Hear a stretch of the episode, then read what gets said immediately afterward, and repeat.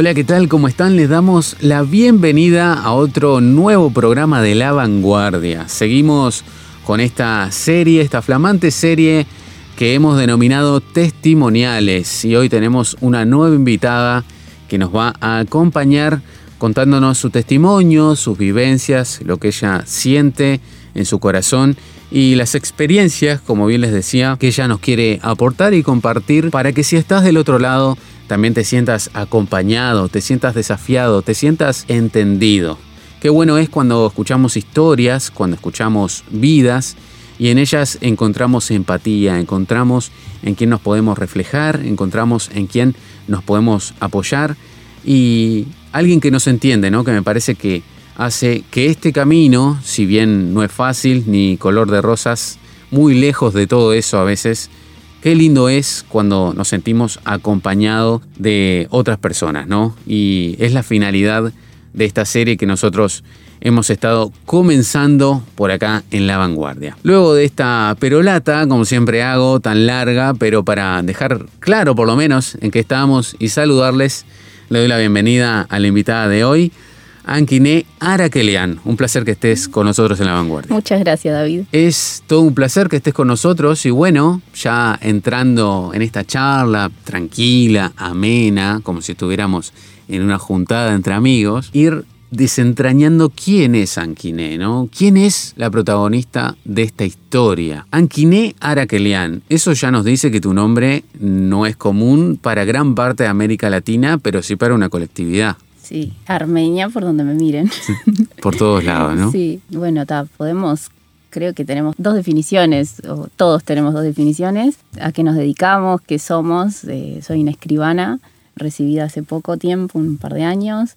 Eh, tengo 31 años. Eh, y bueno, y por otro lado, creo que la, la, mejor definición que uno tiene es la que tenemos con, con Dios, con Jesús, y que en mi caso yo, bueno, me convertí de adulta de 23, 24 años, pero creo que también mi, mi nombre me acompañó en todo este proceso. Estábamos hablando de, que es un nombre particular, que mi nombre significa invaluable y con los años y con estar con Jesús entendí que, que bueno, que uno es invaluable para el Señor, para Dios y creo que está ahí quién es, es esa persona, la persona que, que Jesús la ama y que a pesar de todo, que es eso, que creo que va ahí, porque a veces nos apoyamos mucho del otro lado, ¿no? De, lo que tenemos, de lo que somos, de la carrera, de, los logros y de los fracasos, pero creo que eh, hay que apoyarse del otro lado, que es del amor que nos da Jesús y que nos da Él en todos los días, así que yo lo llevo con mi nombre, así puesto todo el tiempo. En un mundo que está en una constante búsqueda de qué nos define, ¿no? Una búsqueda de identidad brutal, admitida o no, y que nuestro Dios nos deja bien en claro que nuestro nombre sí importa.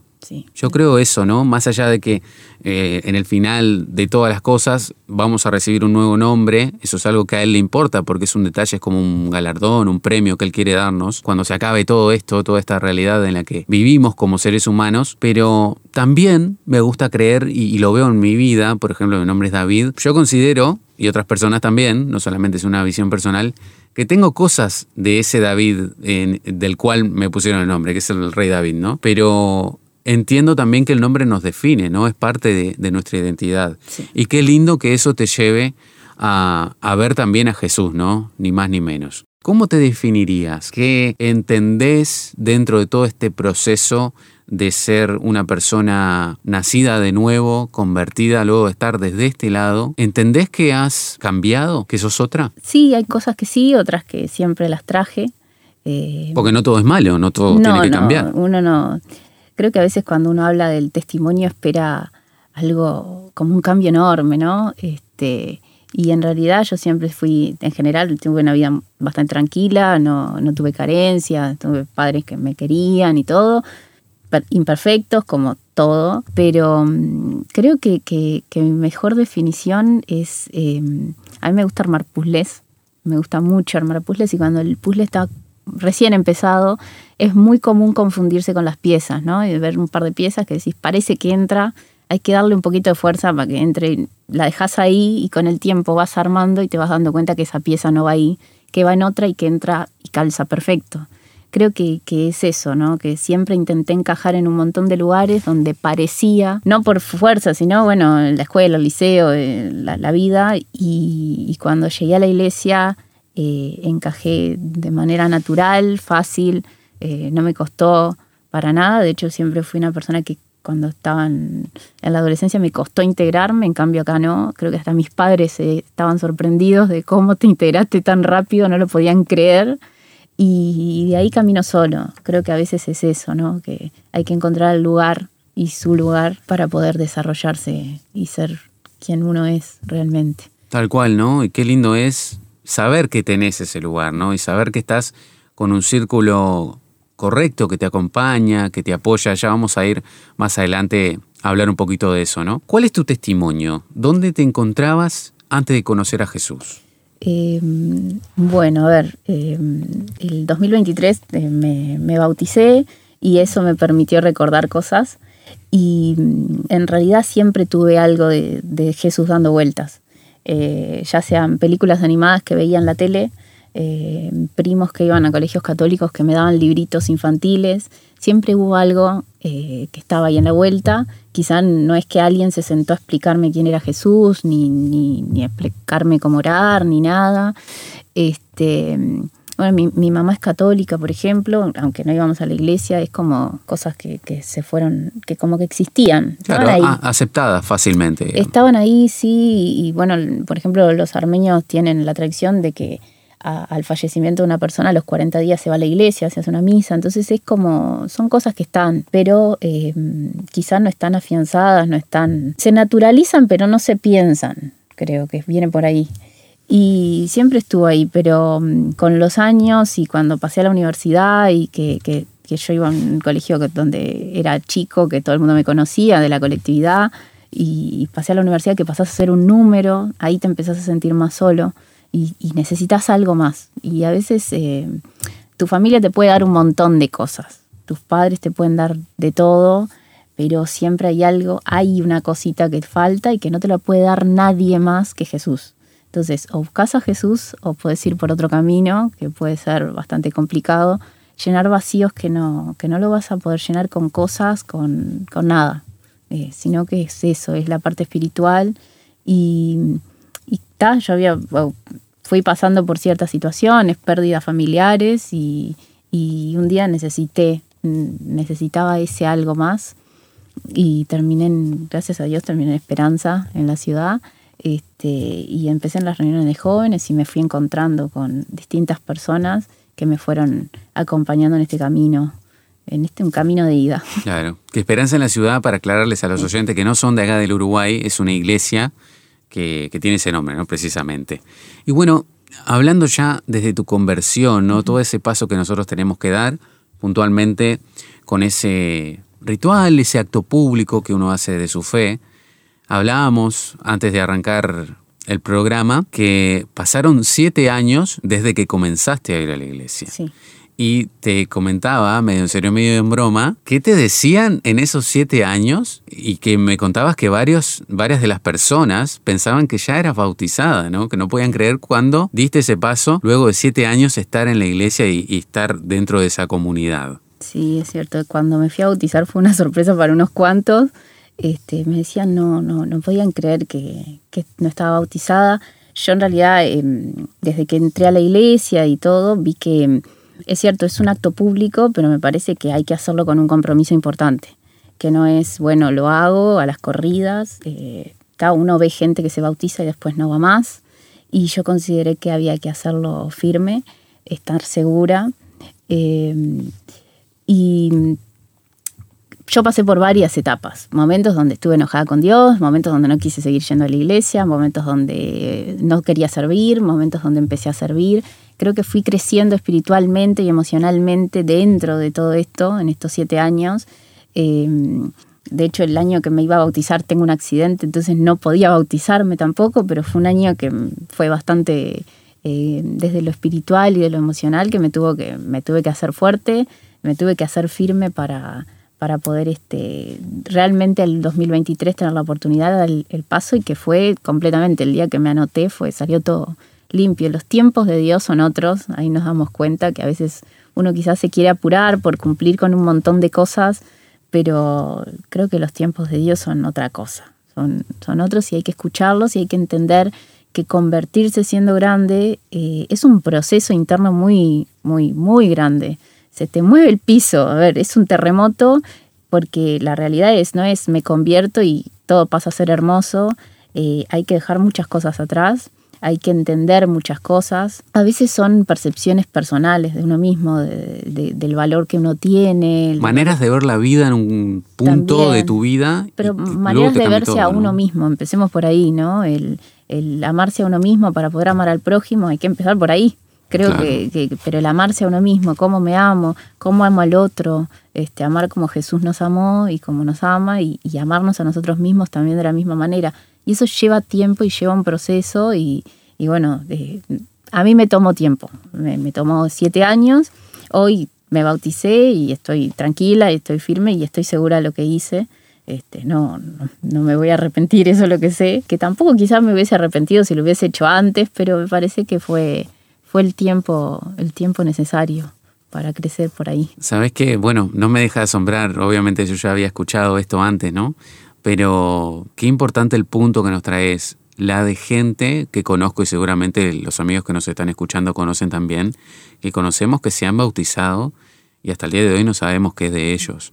No siguen yendo a una iglesia, no siguen yendo a una comunidad de fe, mucho menos consideran a Dios en sus vidas.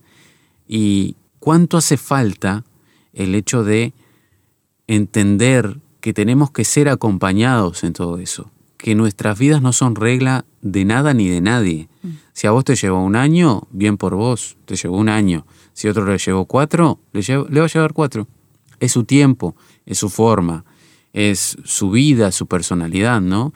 Si bien tenemos al mismo Salvador, tenemos que hacer las mismas cosas que Él nos pide, ¿no? En un rango general de cosas que tenemos que cumplir, somos distintos. Sí. Y a veces en la iglesia pasa eso, que nos cuesta entender como cristianos sobre todo, y hablo de la iglesia universal, hablo de todo, de todo el cuerpo de Cristo, cómo nos cuesta entender los procesos de manera individual.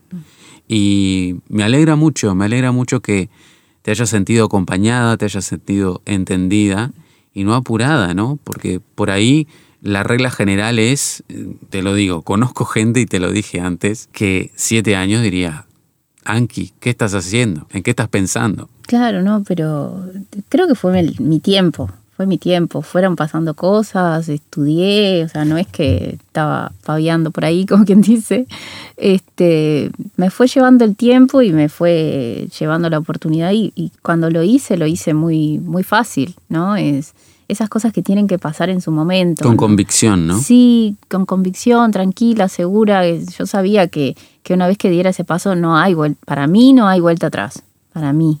Este, estaba tan segura de eso que dije, bueno, que, que yo reconozco que en su momento tuve mis dudas, este, em, te enfrentás a muchas cosas internas también cuando te convertís, empezás a dudar de un montón de cosas, eh, los procesos que vos decís, bueno, tengo a Dios y me tiene que estar pasando esto, porque también tener a Dios no implica que no hayan problemas, pero bueno, hay que aprender a dejar las cosas en los pies del Señor, este, hay que aprender a soltar, vivir en paz en ese sentido y, creo que esto fue lo que me pasó. El día que me anoté para el bautismo fue, bueno, es el momento ideal, es el momento justo para hacerlo y, lo hice. Muy feliz. Me alegro un montón, nos alegramos un montón. En este aspecto de tu vida, que todos hemos tenido que pasar por eso, ¿no? Obviamente si hemos aceptado a Jesús como nuestro Señor y Salvador, hablamos de la función que tiene las, que tienen las personas que nos acompañan, ¿no? que están, que nos disipulan, que son ese oído, que son ese hombro muchas veces en este proceso ¿no? de, fe, de crecer, de dudas. Y hablamos de eso también antes de arrancar el programa, ¿no? ¿Cómo fue sentirse acompañada en este tiempo con tus pares, Anki? ¿no? ¿Qué importancia le atribuís a todo esto, al discipulado, a la escucha intencional, cuando uno va avanzando en este camino? Yo me fui cruzando con distintas personas, con distintas experiencias Em, bueno, María Pía, por ejemplo, es creo la primera, además me acuerdo el día que la conocí, iba bajando las escaleras, este, bajando las reuniones de jóvenes, eh, siempre estuvo muy dispuesta a escucharme. Pobre, un día le caí con 100 preguntas en una hoja y, tuvo la sabiduría de decirme, espera, que a veces uno quiere respuestas ya, pero a veces Dios te da las respuestas cuando vos las podés entender. Y esas 100 preguntas se respondieron solas con el tiempo. Este, pero a Pía, eh, tuve, tengo a Eli también, que esa gente que vos sabés que tenés que recurrir si te, te, da un comentario, a veces se, te tienen que sentar a explicarte cosas, pero otras veces se tienen que sentar, es una palabra, es un mensaje. Tengo un montón de amigas, la realidad, eh, y amigos también, tengo... Eh, tengo en distintas épocas, en distintos momentos he tenido, nunca estuve sola, eso es lo, lo, importante. Creo que Dios se encarga de ponerte la persona exacta en el momento exacto, este, por la experiencia, por, por todo, ¿no? Este, hoy tengo amigos que me dicen, bueno, soltá, dejan Dios, este, trata de, bajar. Cada uno tiene su etapa también y a veces uno está más acelerado de lo que corresponde.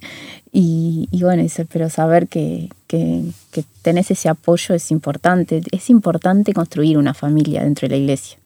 Este, construirte esa familia, de, saber que vas a recurrir a, alguien es, es importantísimo. es eh, y ser intencional también con construirla, ¿no? porque también está eso, uno tiene que ser consciente de que a veces hay que pedir ayuda o, pedir una palabra o hablar, el otro no tiene por qué adivinar, este, hay que ser como intencional a la hora de, buscar a alguien más. Qué buen concepto que nos traes, ¿no? El hecho de, de tener una familia, de generar una comunidad de fe real, ¿no? Tener con quién contar, tener con quién charlar a veces pienso, ¿no? Estoy muy involucrado en el trabajo con jóvenes en todos estos años y a veces una de las grandes preguntas que se hacen es ¿por qué se fue al mundo? ¿Por qué dejó de venir? ¿En algo fallamos? O tenés el otro sector que dice no, pero se enfrió, fue un tema de su relación con Dios. Pero la gran autocrítica que tiene que hacerse cada iglesia que pasa muchas veces por esto es partiendo desde el lado individual. ¿Fui alguien para esta persona? ¿Fui un apoyo para esta persona? ¿Esta persona podía acudir a mí cuando tenía un problema? ¿Cuando tenía dudas? ¿Cuando su fe estaba débil? Sí, hay que tener cuidado con lo que podemos llegar a juzgar, ¿no? El ser abierto a la hora de que nos pueden venir a contar cosas que pueden estar bravas. Eh, también ser consciente que quizá no puedas ayudar, por ejemplo, un problema de salud mental, yo no estoy capacitada para eso, y no empezar a dar consejos, sino, a ver, vamos a buscar una manera de... Juntos buscar la solución. Porque a veces es, no, bueno, ta, yo no puedo, ta, ya está, no te puedo ayudar. O lo otro, te juzgo.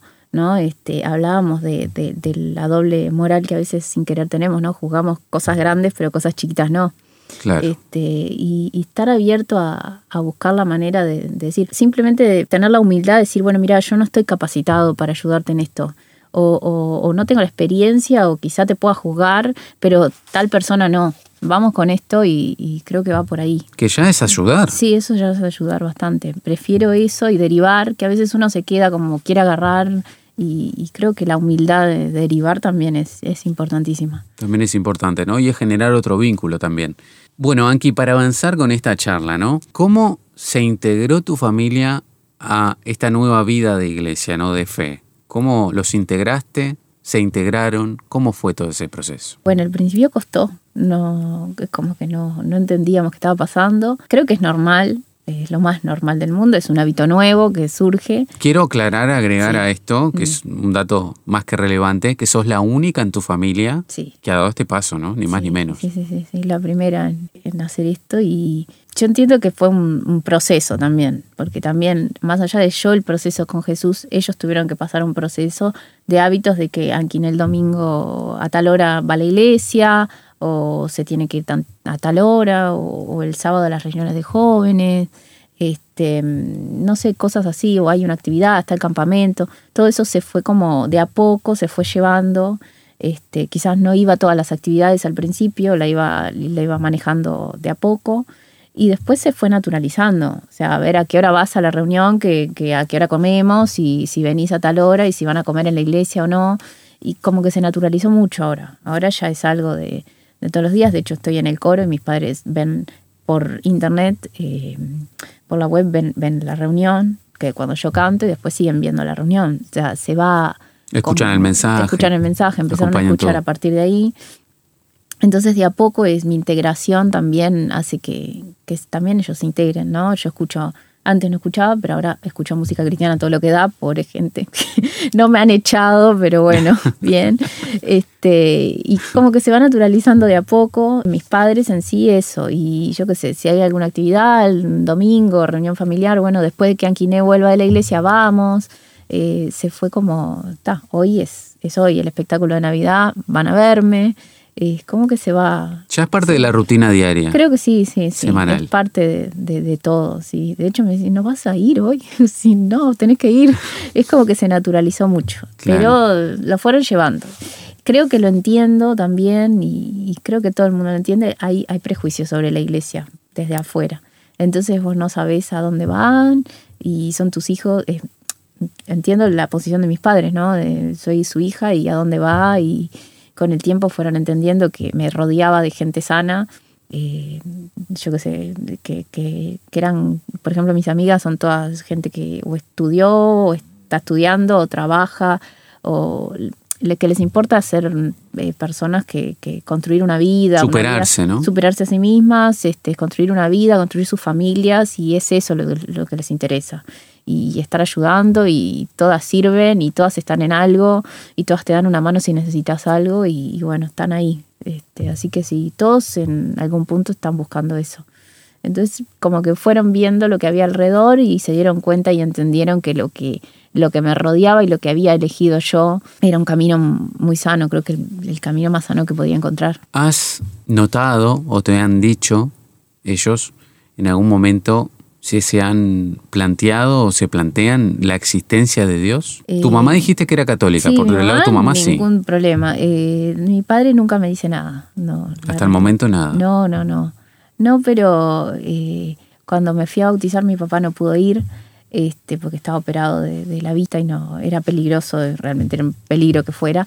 Estaba operado hacía dos días y, él me dijo que bueno, que aunque no compartía lo que, lo que había pasado, lo que yo estaba haciendo, porque tal, él no creía, él estaba orgulloso de, lo que yo estaba haciendo y que entendía que lo hacía desde, la, desde que una convicción y desde que estaba creyendo lo que estaba haciendo, que no era algo a, a lo loco, por así decirlo este, y que no era algo pasajero y que lo entendía y bueno, está. Eh, fue como, creo que fue un alivio eso en algún punto, ¿no? Fue como, bueno, cerramos una etapa de, de la duda de, qué va a pasar, si un día no les va a gustar o no, y está. Y bueno, está. a veces las familias son así, ¿no? Que cada uno va por su lado y entiendo que siempre hay alguien que es el primero en ser cristiano. Siempre hay alguien. Hay como miles de historias así. Estamos acostumbrados a, bueno, la familia cristiana, de, y siempre hay alguien que es el primero. Y, construir, creo que ahora depende de mí construir una familia y, construir una familia en base a Cristo y que sigan así. Y, bueno, ir, ir viendo, este, como es siempre hay uno que empieza. Siempre hay un pionero, ¿no? Mm. Ya llegando al final de esta entrevista, se nos ha hecho muy dinámica. ¿Qué le dirías a una persona que está comenzando a avanzar en su fe y tiene que convivir con un entorno familiar no cristiano, que es más común de lo que nosotros pensamos? Por lo general son más famosos los que vienen de familia cristiana o después están los que yo los denomino de acción, ¿no? Poco más que hollywoodenses, lo sacaron o del satanismo, o de la brujería, de la umbanda, eh, salió de la cárcel, 10 eh, asesinatos por una exageración, ¿no? Pero también los debe haber. Siempre buscamos como lo imposible para Dios. Y lo imposible para Dios, comillas, porque para Dios no es imposible, pero lo difícil para Dios es regenerar el alma humana perdida absolutamente. Y si de alma se trata, todos tenemos una. Pero bueno, si tuvieras que pensar tal vez en esa Anki del pasado o en esa persona que nos está escuchando, que estoy seguro que hay alguien que nos está escuchando que está pasando por esto y tiene dudas. ¿Qué le dirías? Em, que se agarre fuerte, porque si se mueven muchas cosas, pero cuando se mueven muchas cosas después nacen otras. Este, cuando a veces se necesita sacudir un poco para encontrar oro, como quien dice, ¿no? Este, eh, y creo que hay que ser intencional a la hora de, vincularse, por ejemplo, es el vínculo con el, otro dentro de la iglesia es muy importante, es, te sostiene muchísimo, que no es un juego esto, que realmente es algo que hay que hacerlo en serio y hay que hacerlo diario y no el domingo cuando voy a la iglesia, es una cosa de todos los días. Y mm, que hay que ir eh, pisando fuerte, creo que es lo más importante, estar convencido con lo que uno hace, son procesos distintos para cada uno. Por ejemplo, por mi parte, yo antes no contaba mucho que iba a la iglesia, después con el tiempo empecé a usar expresiones y me fui animando y, se naturalizó en mi entorno de la universidad o de, la gente que me rodeaba que yo era la chica que iba a la iglesia.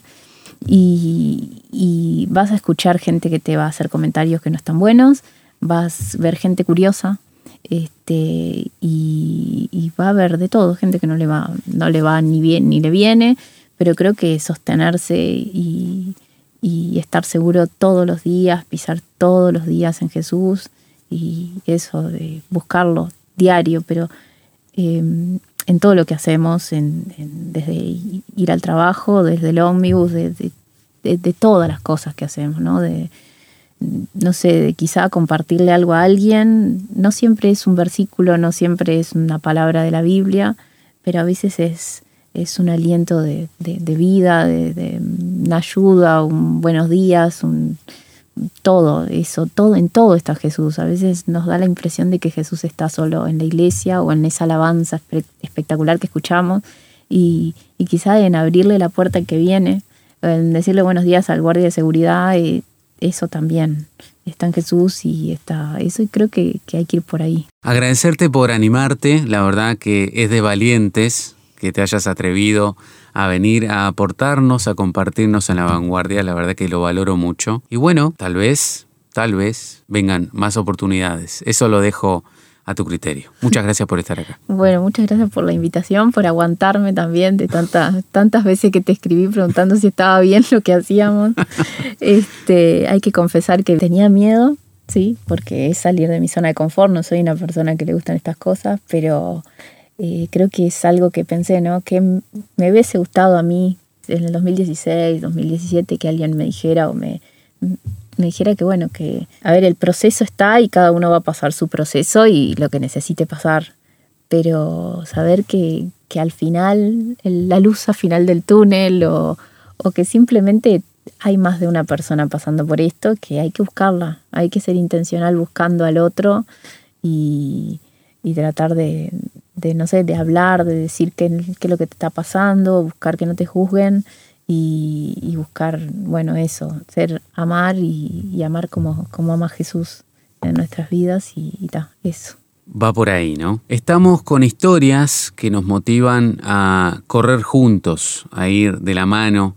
Y esa fue la finalidad de la iglesia, esa fue la finalidad de crear comunidades de fe saber que no estamos solos, saber que otros pasan por lo mismo y saber que podemos ser levantados, restaurados y animados por nuestros pares, porque es el mismo Salvador y el mismo Dios al que servimos y que está con nosotros. Nosotros nos reencontramos, si Dios quiere, con una nueva historia, una nueva vida transformada, un nuevo milagro. Que pasen muy, pero muy bien. Si quieres comunicarte con nosotros, por favor envíanos un mensaje de WhatsApp a través del número signo de más 598 91 610 610. Conéctate con nosotros a través de nuestra dirección de Instagram. Encuéntranos como La Vanguardia-RTM. También podrás acceder a nuestros contenidos en Spotify. Nos encontrás como La Vanguardia RTM.